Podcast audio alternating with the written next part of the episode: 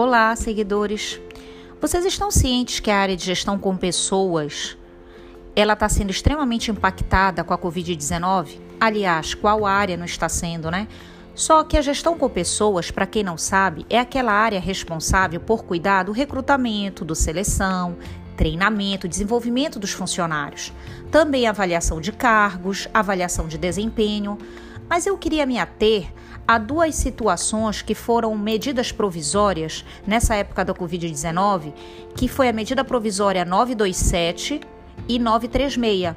Ambas tratam de medidas trabalhistas para o enfrentamento do estado de calamidade pública para a manutenção do emprego.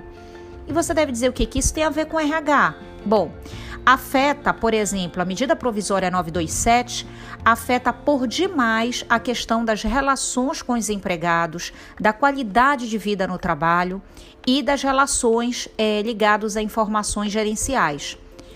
Tá? Por quê?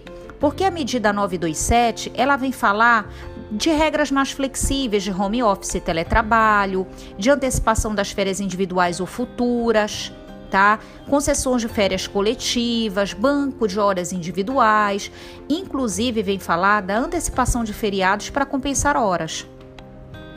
E a medida provisória 936, ela fala muito de benefícios, fala muito de recompensa e remuneração.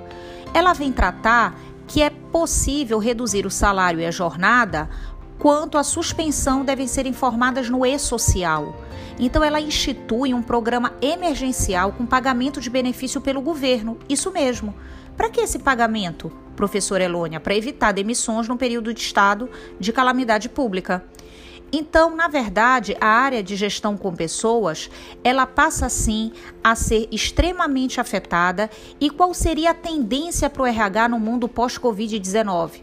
Bom, e agora algumas alternativas que teríamos é cuidar cada vez mais de menores aprendizes, idosos, gestantes, saúde, férias para o empregado, pacote demissional e o que espera é uma área de gestão com pessoas cada vez mais antenada e ligada a questões trabalhistas. Espero que você tenha gostado.